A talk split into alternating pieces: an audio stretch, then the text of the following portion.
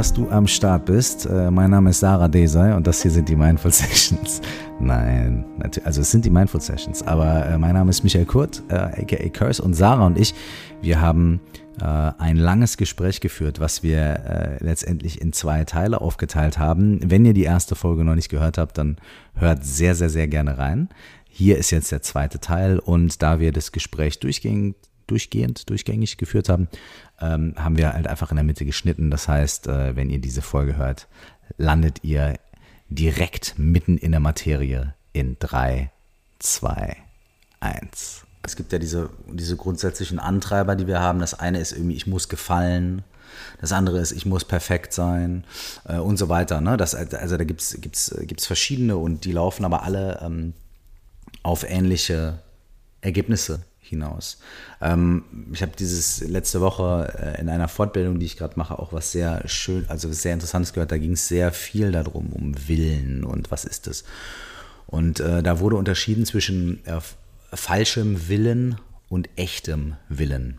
Das hört sich jetzt erstmal abstrakt an, aber der falsche Wille ist quasi unser, unser Superego. Das ist, was, also was Freud das Superego genannt hat. Das ist die Stimme in unserem Kopf, die uns ständig erzählt, du bist nicht gut genug, du, du schaffst es nicht oder du musst dich mehr anstrengen oder du machst zu viele Fehler und so weiter und so fort, dass uns ständig da, da die Ansagen macht. Je mehr wir davon gesteuert werden, desto mehr beißen wir uns durch und, und, und, und nehmen keine Rücksicht auf Verluste bei anderen und bei uns selbst und so weiter und so fort. Und das ist der sogenannte falsche Wille.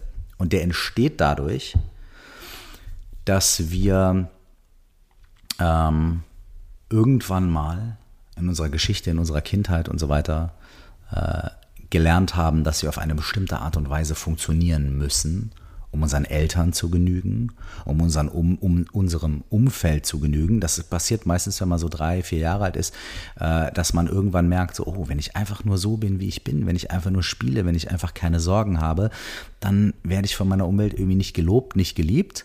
Und dann fängt man an, Muster zu entwickeln und um von den Eltern und von der, von der Umwelt irgendwie akzeptiert, gesehen, äh, äh, geliebt zu werden und so weiter. Das ist jetzt mal so die psychologische Erklärung. Ne? Und ich glaube, was da auch noch ganz viel reinspielt. Ich gieße mir mal ein Wasser ein übrigens. Äh, und mach gerne, mal, gerne. Ne? Dankeschön. Ist auch dein Zuhause. Dankeschön. Ähm, gerade in dem Alter, drei, vier, ist ja auch eine riesengroße Abhängigkeit von unseren Eltern. Ja? Ähm, ich glaube, es war schon mit zwei oder so, ich habe es vergessen. Also und ich glaube, das spielt ja auch ganz viel mit rein, ja, weil wir, wir möchten ja, nicht nur wir möchten gelobt werden, wir sondern wir müssen ja, gelobt werden.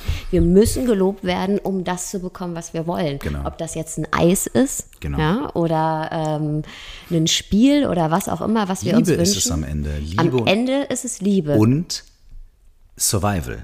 Weil genau. wir als Kinder eben äh, nur überleben können, wenn mhm. unsere Eltern oder unser Umfeld uns schützt und dafür sorgt, dass wir überleben. Mhm. Ja, es ist Survival. Mhm. Das heißt, das Superego, was diese Ansagen macht und was uns so oft in den Scheiß reinreitet, ja, das ist erstmal gar nicht schlecht, sondern es ist ein Mechanismus, den wir entwickelt haben, um in den Lebensumständen, in denen wir uns wiedergefunden haben, zu überleben. Das heißt, es war ein Überlebenstool und es ist ein Überlebenstool, aber irgendwann verändern sich die Parameter.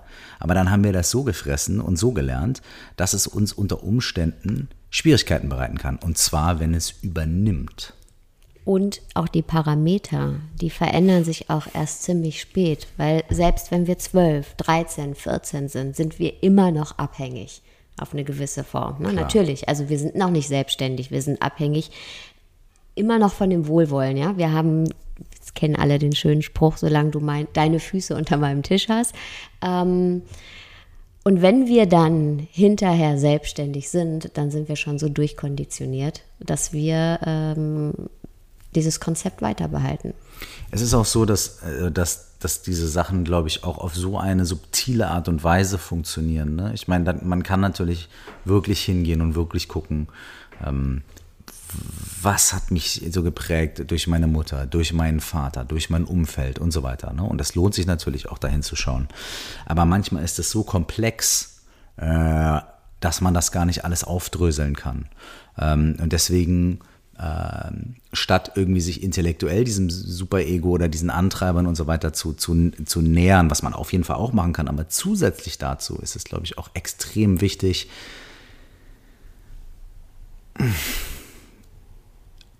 mindestens genauso viel Zeit damit zu verbringen, äh, die, das Feingefühl zu entwickeln, um so gut in uns selbst reinhorchen und reinspüren zu können, dass wir feststellen, was wollen wir eigentlich wirklich und was brauchen wir eigentlich wirklich. Und dass wir das immer mal wieder so gut fühlen können, dass wir irgendwann unterscheiden lernen zwischen diesem False Will und diesem Superego und diesen Stimmen im Kopf und unseren eigentlichen Bedürfnissen. Das klingt jetzt abstrakt, aber vielleicht kann, können die einen oder anderen von euch das nachvollziehen. Denn ähm, wir kennen alle solche Momente, wo wir irgendwann merken, boah, das sind jetzt nur meine Gedanken, das ist jetzt nur die Stimme in meinem Kopf. Eigentlich geht es um was ganz anderes. Und mindestens genauso wichtig wie diese intellektuelle Auseinandersetzung mit den Problemen und den Stories und so weiter, ist das Feintunen von unserer Aufmerksamkeit für für das, was wir, was wir brauchen und was wir wollen. Und das ist kontraintuitiv. Ja? Normalerweise hören wir ja auf diese Stimme, die uns da, äh, da warnt. Das, das Superego ist auch dafür zuständig, dass wir nicht die Norm verlassen. Also das passt auch insofern auf uns auf, ne, dass es sagt, okay, das Superego weiß, was will die Gesellschaft, was will unser Umfeld und so weiter. Und das sorgt immer wieder, also das versucht uns immer auf Kurs zu halten. So, nee, guck nicht zu sehr hin oder nee, mach nicht zu viele verrückte Sachen oder nee, sei nicht zu sehr anders und so weiter. Ne? Das hat eigentlich so eine Art regulative, positive Aufgabe. Aber oft ähm, äh, entspricht es nicht unserem wirklichen tieferen, ehrlichen, wie man das nennt, wahren Willen. Und deswegen ähm, ist das Kultivieren davon äh, unglaublich wichtig und eine, eine, eine Sache, für die, sich, äh, die es sich lohnt, Zeit und Energie an die Seite zu setzen. Und da landen wir dann bei Mindfulness und bei Achtsamkeit. Und ähm, bei ganz vielen Arten, die in diese Richtung gehen. Und wenn wir von Selbstfindung oder Selbstentdeckung und so weiter sprechen, ne? Die, die sich wirklich lohnt, ist die, die dahin guckt. Ne? Zu schauen irgendwie, okay, was will ich eigentlich wirklich? Und ganz oft ist dieses, auch was wir hier betreiben, ne, Coaching und, und, und Meditation und das ganze Zeug, ganz oft wird das instrumentalisiert von unserem Superego, mhm. um nämlich Bess, weißt du? besser. besser zu performen. Schneller, höher, Richtig, schneller, weiter. höher, weiter. Das ist so wie, wie, wie mhm. Leute, die, die, die, die äh, Leute bei großen Firmen, die dann zu mir sagen, ja, ich habe neulich auch so einen geilen Achtsamkeitskurs gemacht und das und jetzt äh, und danach konnte ich viel besser performen am Laptop und meine Mails viel schärfer äh, formulieren und so weiter. Und das ist dann so, okay, ja, aber das ist dieses Superego äh, oder, oder dieser False Will oder was auch immer, das ist unsere Ängste, die instrumentalisieren dann unsere Tools wie Achtsamkeit und Meditation, um noch, oder so, dass wir noch krasser werden. Und da, da müssen wir einfach aufpassen und da müssen wir auch ähm, gucken, äh, ob die Tools, die uns da gezeigt werden und die Leute, die uns da motivieren, äh, ob die uns optimieren wollen ob wir uns selbst optimieren wollen, um geiler zu sein oder besser zu performen, oder ob wir mh, mm, doch vielleicht mehr zu uns selbst kommen wollen. Hm. Und wenn wir aber so mittendrin stecken, ne, in, einem, in einem Moment, wo gerade ganz viel ist und man auch sehr streng mit sich ist und sehr hart zu sich ist und äh, der Druck steigt und wächst, ist es ja gar nicht so einfach, zu diesem wahren Willen durchzudringen, weil da sind dann so viele Schichten oder Mauern, die wir irgendwie erstmal abtragen müssen, und natürlich die Stimme in unserem Kopf so, boah, nee, ey, kann ich jetzt nicht, so, keine Zeit für, also jetzt nicht auch noch das, ja. Ähm, das ist ein super, super, super, äh, äh, ein ganz beliebter super Ego-Spruch. Mhm. Nee, da, also ganz mhm. ehrlich, dafür habe ich jetzt keine Zeit. Mhm, ähm, es ist ja eigentlich. Es lohnt sich. Es, es lohnt sich nicht nur. Ich sehe auch tatsächlich, ganz ehrlich, ich sehe keine Alternative. Ja, die ähm, Alternative ähm, ist. Äh, die Alternative ist nicht schön, weil die Alternative ist letztendlich nämlich zwei Dinge.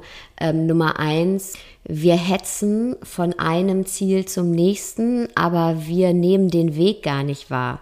Ja, und auf dem Weg liegt ja letztendlich das Wertvolle, nämlich die Erfahrung egal ob das dann, wie der Weg aussieht, das ist ganz egal, ja, wie diese Erfahrung aussieht. Aber wir, wir, wir investieren ja ganz viel Kraft und Zeit in etwas und opfern uns auf, ja, also äh, erschaffen ja etwas und rennen aber selber dran vorbei.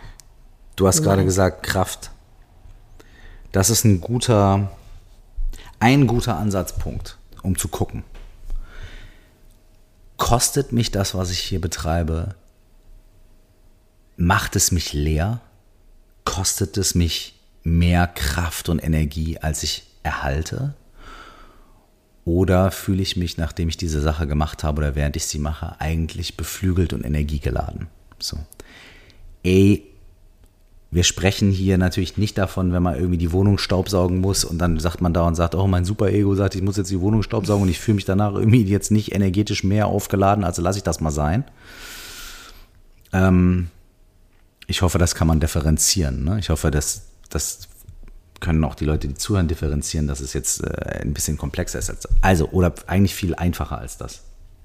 Ähm, und auch da ist es immer mal so, selbst wenn man was macht, was einem Energie gibt, gibt es natürlich auch immer mal Phasen, in denen mhm. man mal irgendwie drüber, mhm. drüber sein muss und so weiter und so fort. Aber unter dem Strich die Erfahrung einer bestimmten Aufgabe, die Erfahrung einer bestimmten Arbeit, die die, die grundlegende Erfahrung dieser Sache sollte uns beflügeln, Energie geben und, und, ähm, und nähren.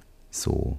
Wie gesagt, äh, so, die grundlegende Erfahrung. Und da drin kann trotzdem sein, und das ist absolut auch True Will und das ist absolut auch wahres Selbst, ist zu sagen, okay, ich committe mich und ich gebe mein Bestes und ich setze mich für etwas ein und ich gehe in etwas auf und ich übernehme Verantwortung und ich, äh, ich, ich bleibe auch im Angesicht von Schwierigkeiten ähm, auf meiner Spur, weil ich daran glaube, dass es sich lohnt. Im, äh, so.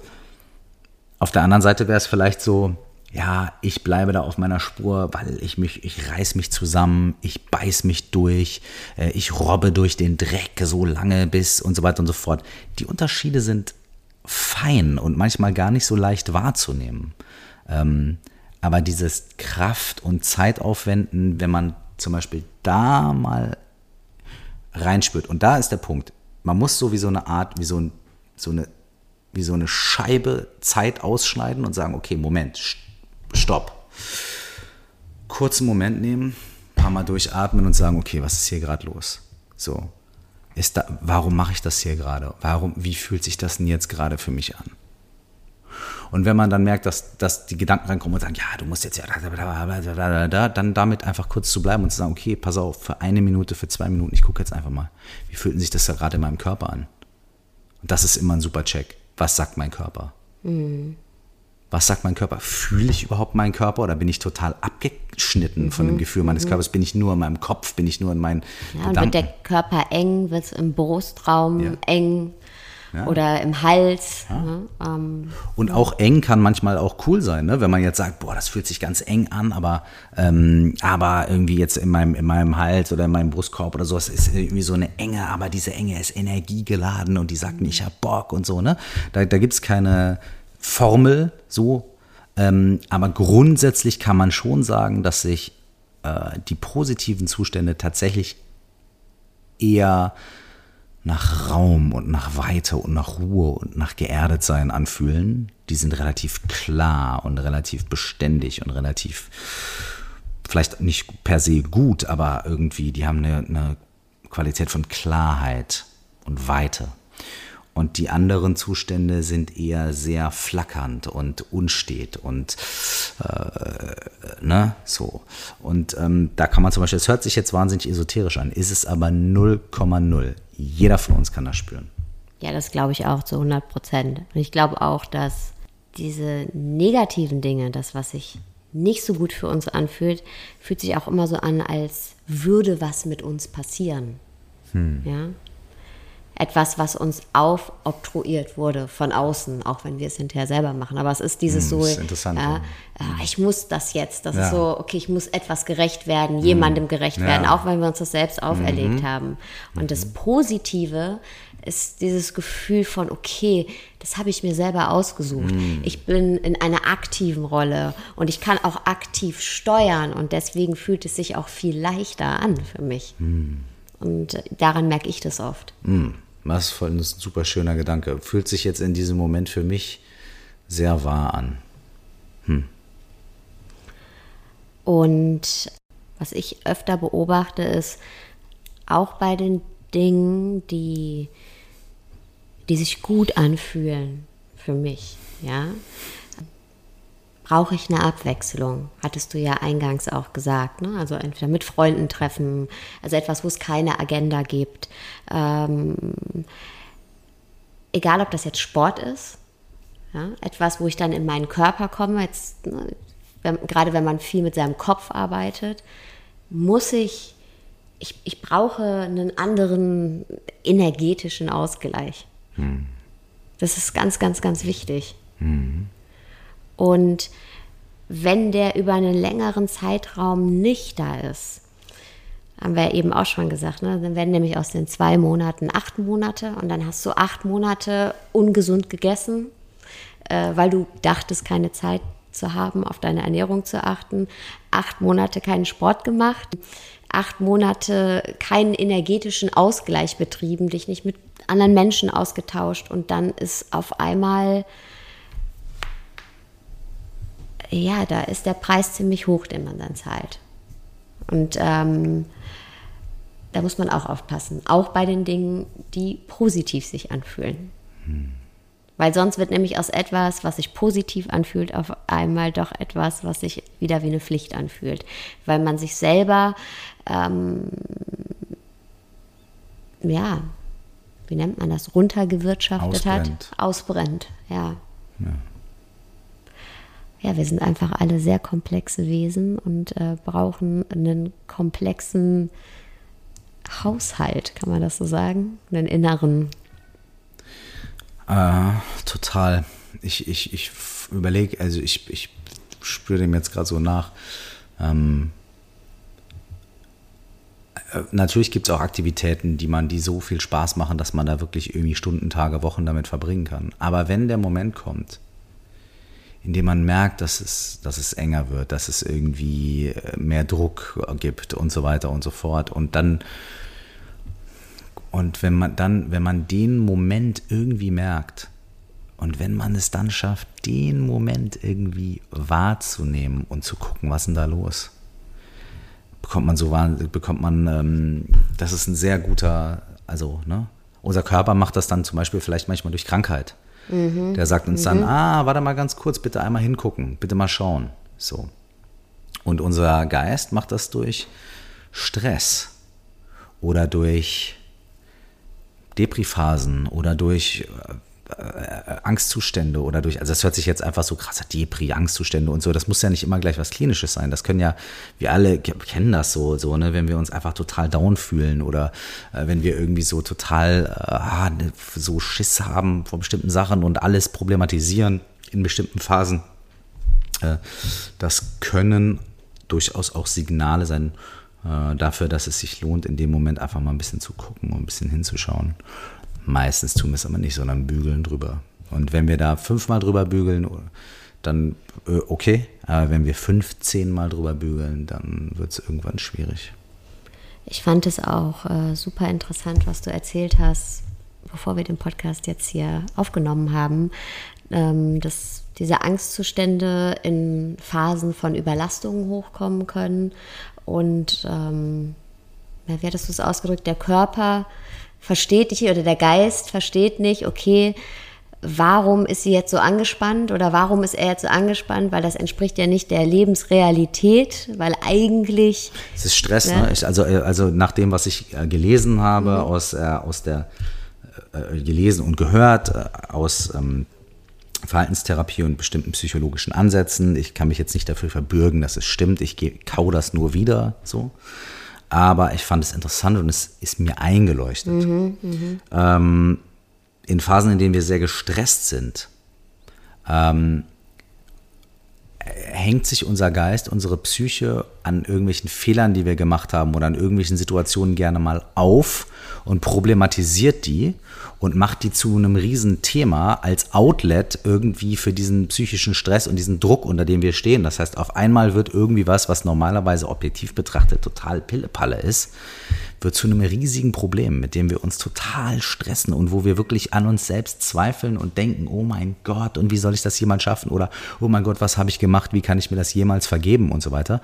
Und wenn wir in einem nicht gestressten, nicht so äh, unter Überdruck stehenden Zustand wären, dann wäre dieselbe Tatsache oder dasselbe Gefühl oder dieselbe Erinnerung für unser gesamtes System gar nicht so relevant. Dann könnten wir das viel gesünder verarbeiten und würden vielleicht eine viel praktischere Lösung für die Situation finden oder uns gar nicht so sehr damit beschäftigen. Aber dadurch, dass unser Geist, unsere Psyche so unter Druck steht, ähm, halten wir uns daran fest und äh, problematisieren das. Und das scheint anscheinend für Menschen mit Depressionen oder in, in depressiven Phasen und Zuständen ähm, recht typisch zu sein. Und ähm, daraus kann ja auch ein ganz unschöner Kreislauf entstehen, weil umso öfter wir Gedanken haben, die mit einer starken Emotion gekoppelt sind, umso einfacher kann unser Gehirn darauf zugreifen ja, unser Gehirn funktioniert so, wie es mehrheitlich vernetzt ist. Und ähm, was dann passiert ist, dann liegen wir irgendwann im Bett und haben eigentlich gar keinen Stress. Und das kennen wir auch alle.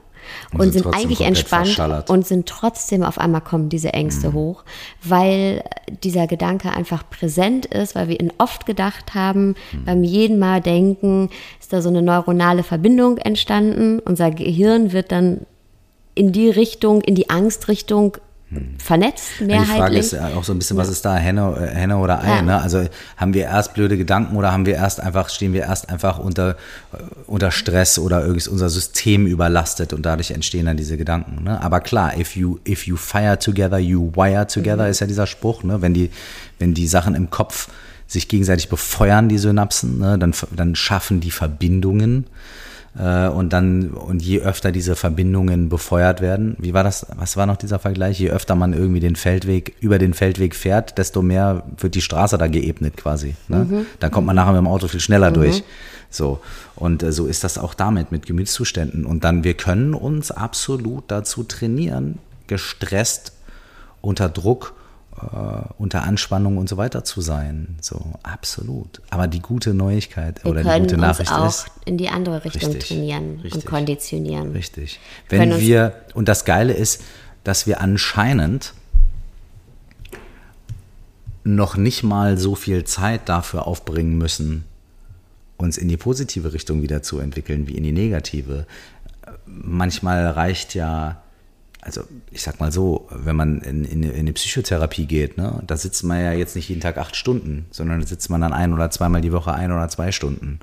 Und wenn man das eine Zeit lang macht, dann scheint das ja sogar zu helfen mhm. bei Dingen, mit denen man vielleicht Jahre gekämpft mhm, hat vorher. Mhm.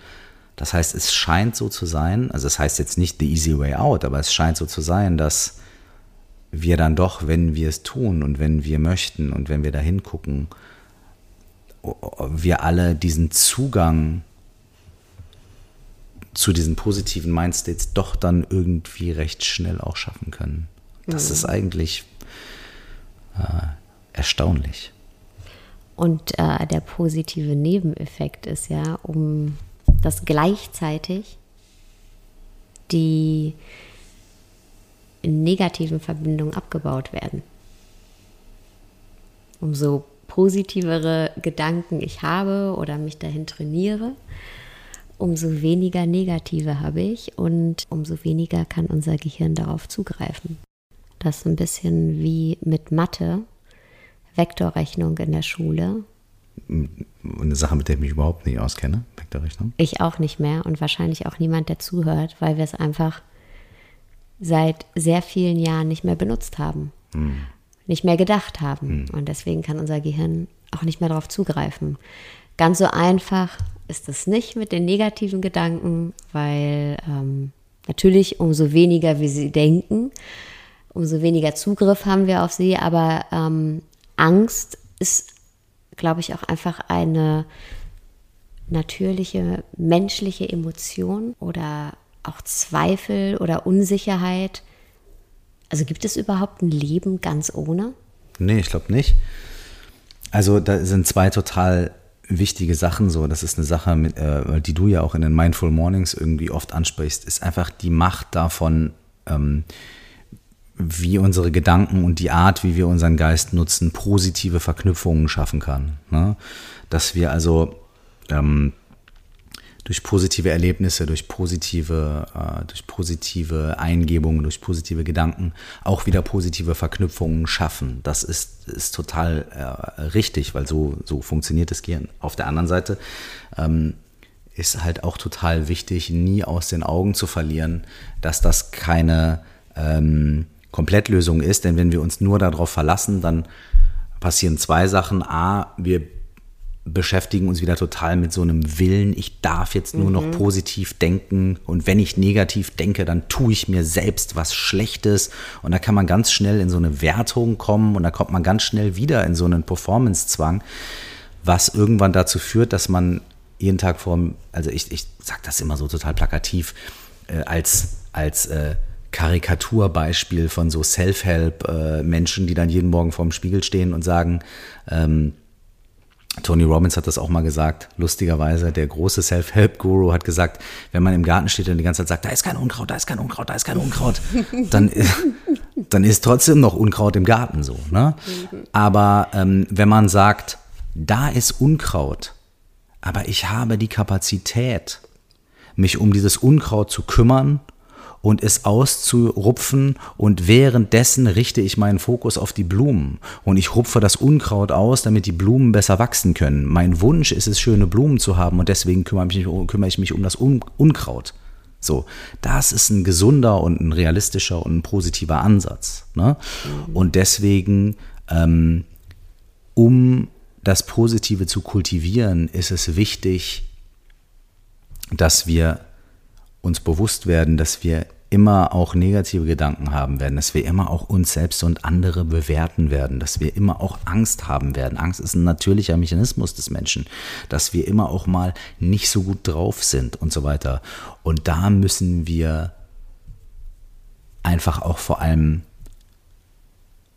eine gewisse Ruhe und eine gewisse Entspannung entwickeln und dann wirklich im Garten stehen und zu sagen, okay, heute ist echt viel Unkraut aber ich kultiviere die Sicherheit und das Vertrauen darin, dass ich die Skills habe, die ich benötige, um dieses Unkraut zu jäten und meine Blumen zu düngen und ich habe das Vertrauen darin oder ich kultiviere langsam aber sicher das Vertrauen darin, dass die Blumen trotzdem noch da sind, auch wenn sie gerade von Unkraut über, übersät sind. Also die, die, die Lösung ist dementsprechend nicht äh, sich das Unkraut auszureden, sondern trotz des Unkrautes äh, immer den Blick auf die positiven Dinge zu, zu werfen und sich dadurch Kraft zu sammeln, um mit dem Unkraut umzugehen. Das war jetzt für jemanden, der in seinem Leben zweimal im Garten gewesen ist, ein sehr im wahrsten Sinne des Wortes blumiges Beispiel. Tata. Ja, du, Ja, hast auch gerade was sehr Schönes gesagt oder diesen schönen Vergleich äh, mit der ähm, Selbsthilfeindustrie gebracht. Da wird uns ja auch ein Image verkauft, ne? ist ja auch klar. Also äh, wenn es um solche Themen geht und ähm, da ist dann eine ein, äh, schöne lachende Frau oder ein schöner lachender Mensch, der glücklich aussieht, äh, an einem schönen Ort, irgendwo in Bali. Oder wherever. Oder wherever, ja. Und alles ist leicht und glücklich und blumig. Und das ist dann die Lösung. Das ist schön. Das ist natürlich auch ein viel schöneres Image. Das lässt sich viel besser verkaufen. Und ich finde das immer sehr gefährlich, weil das halt auch so wahnsinnig unter Druck setzt. Also A, gibt es ein Versprechen ab, was es nicht halten kann. Ja, äh, das ist mal das allererste. Es kann eine schöne, eine tolle Motivation sein halt. Ne? Ist es genauso ist, wie wenn man Menschen sieht, die ein tolles Sixpack haben, dann sagt genau, man vielleicht auch, ist, boah, ich ja. habe Bock Sport zu machen. Super. Genau, aber ähm, wenn der Typ naja, mit dem Sixpack dir dann verkauft, du musst nichts machen, außer irgendwie äh, zweimal am Tag in den Spiegel gucken, dann wird es schwierig. Aber ich finde es schon auch noch ein bisschen anders, weil äh, der Typ mit dem Sixpack, da ist ganz klar, okay, das Ergebnis, wenn ich dann ins Fitnessstudio gehe, ich möchte diesen Sixpack haben. Aber das Ergebnis, wenn ich mich mit mir selbst beschäftige, heißt nicht, dass dann alles shiny ist. Oh ja. Ja. Right. Und auch im Umkehrschluss heißt es auch nicht, dass ich an einem schönen Ort, an einem tollen Strand sitzen muss, um mich gut zu fühlen. Weißt du? Das ist ja auch was sehr, sehr Positives. Das kann nämlich überall sein. Also ich habe ähm, in Thailand drei Wochen am Strand gesessen, wie du weißt. Ich meine, mir ging es jetzt da nicht schlecht. Aber äh, ich war, hatte mich vorher so ausgebrannt und so überarbeitet, dass ich da gesessen habe. Und allein die Entscheidung, äh, gehen wir heute Abend links rum zum Essen oder rechts rum zum Essen, hat mich so überfordert, dass ich einfach abgestellt habe und ins Bett gegangen bin. Ich habe einen derben Anschiss gekriegt, als ich die Frage gestellt habe, ja. wo wollen wir essen gehen? Ja, was fällt dir auch ein, mich zu fragen, wo wir essen gehen wollen? Also ich bitte dich.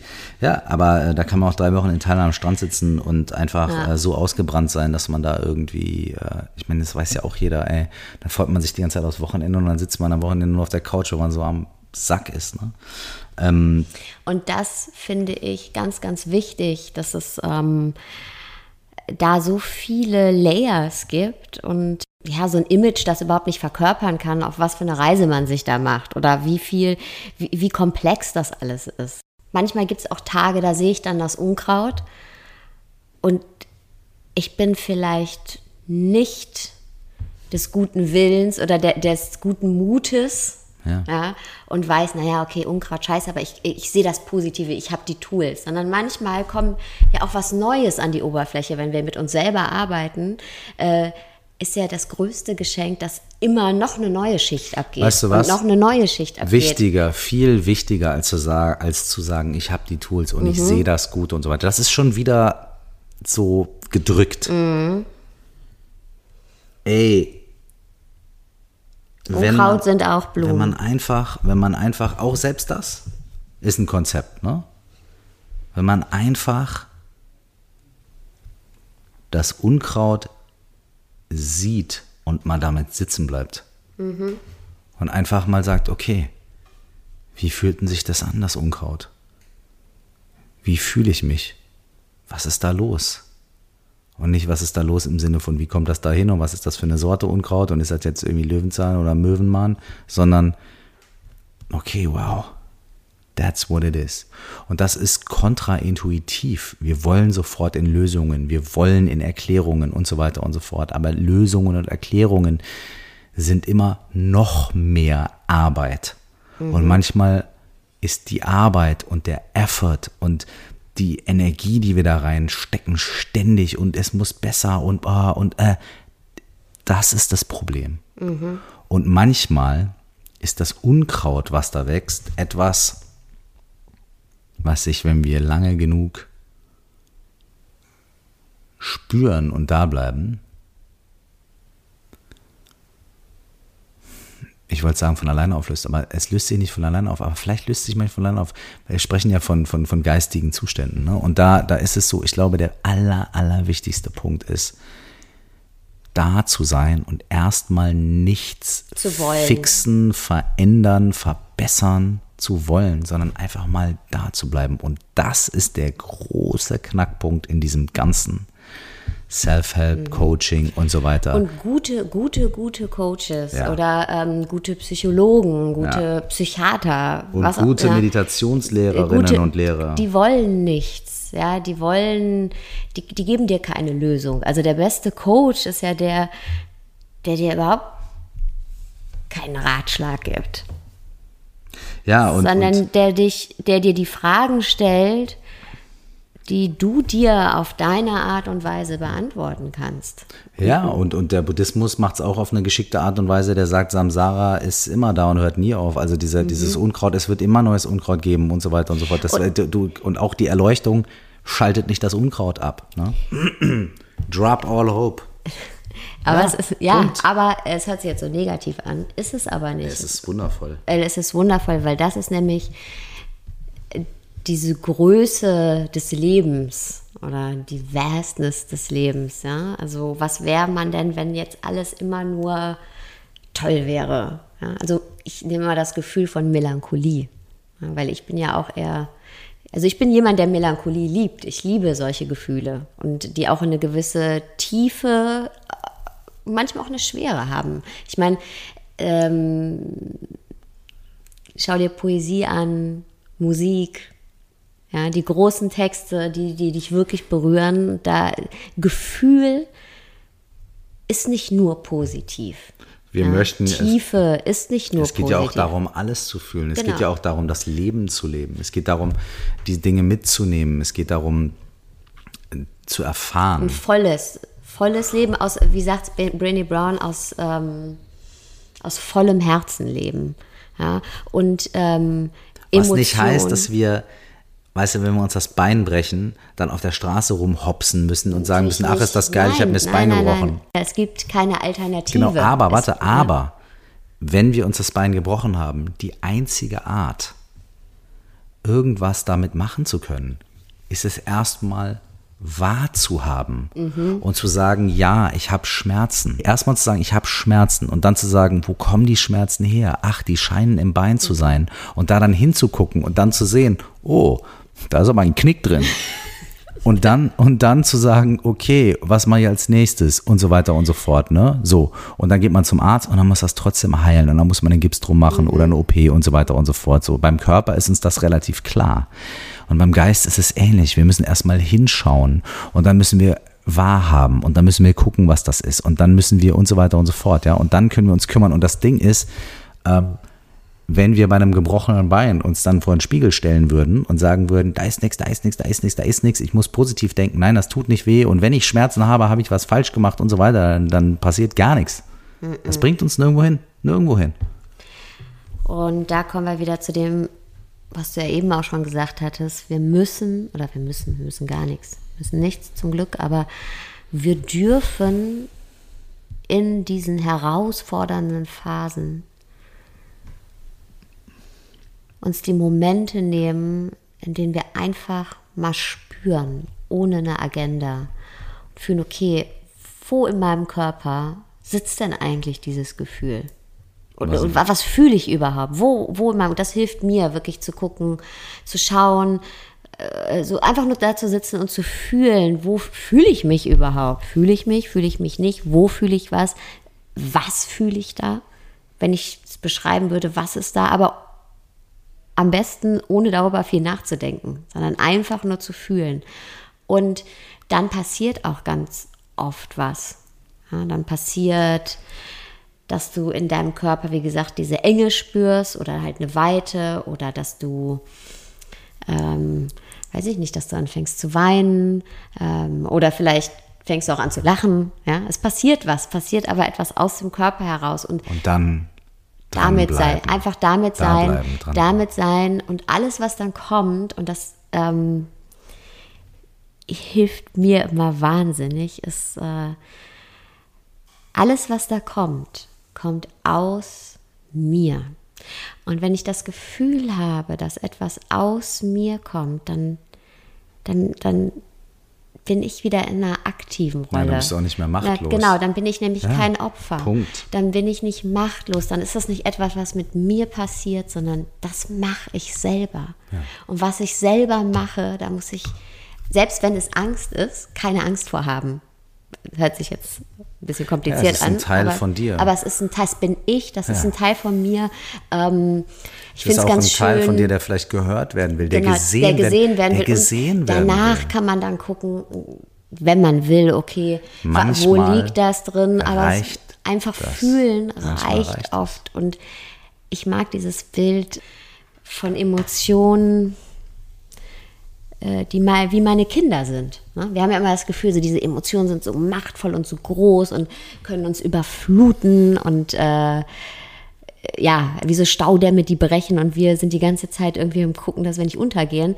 Aber in Wahrheit, wenn ich nämlich nichts die ganze Zeit wegdrücke, wenn ich dann da sitze und das mal zulasse, dann sind Emotionen letztendlich nichts anderes so als meine Kinder.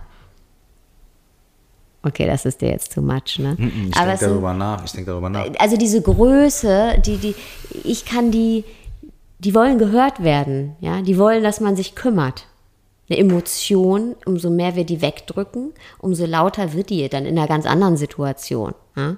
Aber wenn ich die anhöre, in dem Moment, wenn es mir jetzt, ähm, wenn ich heute, weiß ich nicht, wenn einen wahnsinnig stressigen Tag habe, ähm, mich schlecht fühle oder einen Druck habe oder keinen stressigen Tag habe und trotzdem irgendwie merke, boah, keine Ahnung, irgendwas ist komisch und mich hinsetze und das einfach fühle und egal was dann passiert, es passieren lasse, ist es immer so, dass es mir danach besser geht. Es ist es ist immer so, dass danach eine Veränderung ist. Es ist manchmal, es ist manchmal. Weil ich mich gekümmert habe. Ich habe einem Anteil in mir oder in dem Fall dieser Emotion Aufmerksamkeit gegeben. Ich habe mich gekümmert und dann muss sie nicht mehr so laut schreien. Ja, Natürlich gibt es auch dort Ausnahmen, denn manchmal ist es so, dass zum Beispiel, wenn es um traumatische Erfahrungen mhm. geht, okay. dann ist ein, dann ist ein, ein, dann kann so eine Aktivieren dieser Geschichte zur Retraumatisierung führen. Das heißt, wenn es wirklich jetzt um oder um psychotische Zustände geht okay, und so weiter ja. und so fort. Naja, man muss das immer so ein bisschen als Disclaimer dazu sagen, weil manche Leute ja auch zuhören und wirklich mhm. sich in, ja, einer, in einer Krisensituation befinden. Und wenn man denen jetzt sagt, setz dich einfach hin und Nein. spür mal, dann, ne, so, wir sprechen hier jetzt erstmal grundlegend davon, dass wir grundlegend gesund sind und dass wir mit auch intensiven Gemütszuständen, mit Verlust und mit mhm. Trauer und so weiter mhm. auch arbeiten, aber dass wir erstmal grundlegend gesund sind. So. Dazu wollte ich, ist mir auch die ganze Zeit noch was eingefallen, nämlich ähm,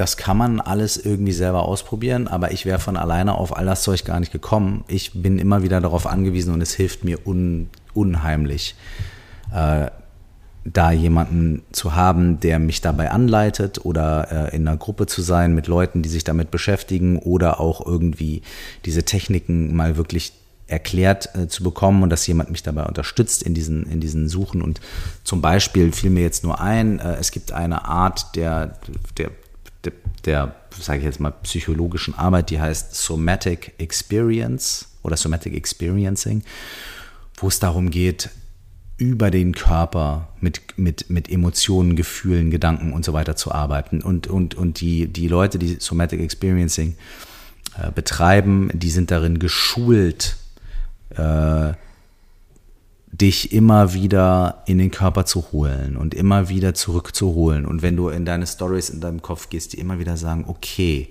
da habe ich jetzt eine ganze Menge gehört aus deiner Vergangenheit und so weiter. Aber wie fühlt es sich jetzt an, mhm. in diesem Moment? Was, was kannst du davon jetzt spüren und so weiter? Und manchmal braucht man das ja, ähm, manchmal braucht man einfach irgendwie einen guten Guide, wenn man nicht weiß, wo es lang geht, so, dann hilft es einfach, jemanden zu haben, der ortskundig ist.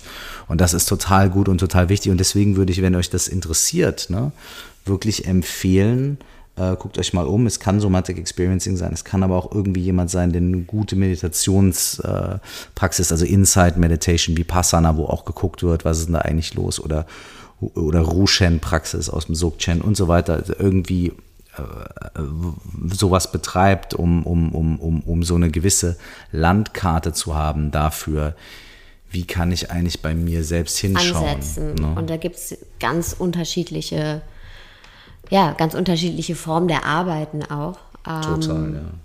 Aber das mit der Somatic Experience finde ich auch super interessant. Meine Ausbildung als Facilitatorin mhm. war es ja auch ähnlich. Ne? Also da geht man ja auch davon aus, dass Traumata sich in den Zellen speichert. Mhm. Ja. ja. Und in den Zellen auch gelöst werden kann, mhm. in sogenannten Prozessen. Und da haben wir die Leute, Menschen oder die Klienten oder wie man das nennen möchte. ähm, Menschen ist doch ein schönes Menschen Wort. finde ich viel schöner. Ich finde das deswegen, ich finde das Wort Klient so, weiß ich nicht, das ist so, Menschen, ne, ähm, begleitet Menschen durch Prozesse, Erinnerungsprozesse, in denen sie dann die Traumata, die in den Zellen gespeichert sind, ähm, ein Stück weit auflösen können und ganz viel auch durch, ähm, ja, durch ganz gezielte Arbeit mit dem Körper. Gleichzeitig mit dem Geist. Das ist dann schon fast was Meditatives, als wenn ne, du jemanden durch eine Meditation führst. Im Endeffekt machst du das, aber halt auch über den Körper noch zusätzlich. Und das ist etwas,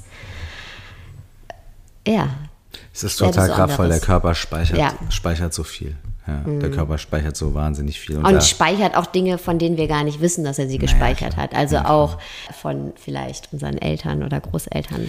Ist ja, ist, also ich würde ja jetzt mal auch wieder, ich habe zwar keine Ahnung, aber ich stelle jetzt einfach mal die The- von dem, Epigenetik. von dem, was ich so bisher mitbekommen habe und was so zurzeit eigentlich mal so ein bisschen der Konsens zu sein scheint, ist, dass wir durchaus äh, die Päckchen unserer Vorfahren miterben. Das Positive daran ist, wir erben auch die Weisheit und wir erben auch die Lösungen und wir sind ja das Ergebnis davon, dass hunderte von Generationen von Menschen schon auch Probleme gelöst hat, sonst wären wir gar nicht da. Und das ist ja jetzt wissenschaftlich auch bewiesen.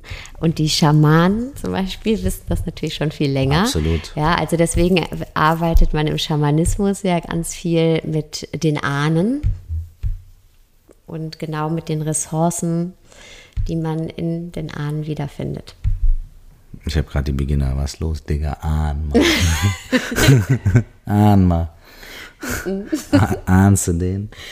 Ähm, Okay. Äh, äh, äh, on that note ist mir gerade nur eingefallen, ich meine mich zu erinnern, dass das Wort Klient, so scheiße wie wir das jetzt finden, eigentlich schon äh, ein Upgrade ist von Patient. Okay. Und ich glaube, dass Carl Rogers, äh, äh, Psychologe, äh, der das personenzentrierte Coaching quasi eingeführt hat oder personenzentrierte Gesprächsführung, Client, der hat es dann Client-based genannt, ähm, der hat halt gesagt, okay, das sind keine Patienten, weil das Wort Patient stigmatisiert Menschen sofort als krank. Ne? Also für ihn waren das dann Klienten. Und dann hat sich das sogar nochmal weiterentwickelt. Heutzutage sagt man ja teilweise Coachee ne? oder irgendwie äh, whatever. So. Ähm, aber tatsächlich ist das Wort Klient schon echt ein, das war schon irgendwie Next Level von Patient. Okay. Random, unnötiges Wissen und noch nicht mal Wissen, sondern ich, ich glaube, dass das, ich, ich meine, das aufgeschnappt zu haben. Wir bleiben einfach beim Mensch. Wir bleiben bei Mensch und, weil bei, den Beginn, sind. bei den Beginnern, was los, Digga? Weil wir Menschen sind. Gehen wir jetzt Und ins Bett. Ist, genau, es ist 1 Uhr nachts. Es war sehr schön mit dir. Ich Vielen freue Dank. mich jetzt, mit dir ins Bett zu gehen. Darf man das hier so sagen? Ja. Oha, hallo. Tja, ist so ein guter Punkt, jetzt aufzuhören. Vielen Dank, dass ich Gast sein durfte. Und ähm, ähm, ja, Danke, dass du hier warst. Ich bin ja eh hier. Ich wollte gerade sagen, es fühlt sich so komisch an, das zu sagen. Ja, ich hatte mein Weg, hat, mein Weg war nicht so weit. Dein Weg war nicht so mein Weg weit. war nicht so weit. Ich habe dir auch vorher einen Kaffee gemacht. Das ist richtig, das ist richtig. Ich habe den halb getrunken und bin direkt durch die Decke geballert. Was sonst nicht passiert, weil eigentlich machst du ja immer den Kaffee. Das That jetzt is right.